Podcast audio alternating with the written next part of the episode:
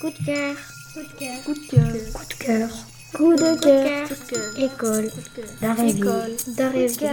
Coup de cœur. École d'Aréville. École d'Aréville.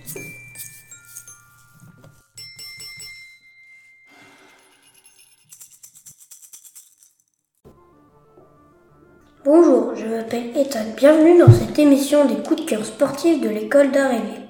Je suis en compagnie de Chloé et Mao. Bonjour, tout, le monde.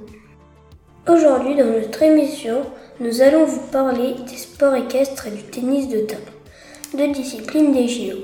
Chloé va commencer en vous présentant les sports équestres. Tout d'abord, je vais vous parler du saut d'obstacle et du dressage. Le saut d'obstacle est un parcours chronométré où les cavaliers doivent faire tomber aussi peu de bords d'obstacles que possible. Chaque bord renversé entraîne des pénalités. Pour le dressage, c'est l'expression la plus poussée de l'entraînement d'un cheval. Existe-t-il aussi d'autres disciplines équestres aux JO Oui, il existe aussi le concours complet. C'est une sorte de triathlon équestre. Il combine les deux épreuves que nous venons de présenter, le saut d'obstacle et le dressage, avec une troisième épreuve, le cross-country.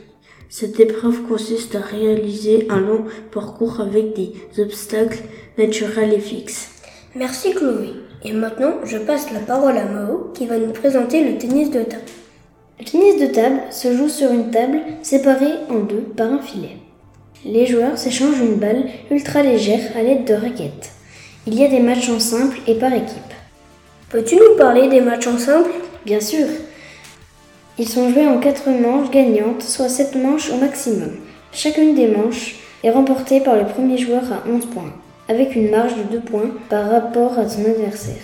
Et pour les rencontres en équipe, comment se déroulent-elles? Elles sont disputées en 4 matchs de simple ainsi qu'un match de double, tous disputés en 5 manches. Des équipes de 3 joueurs s'affrontent et les matchs s'achèvent dès qu'une équipe a remporté 3 matchs.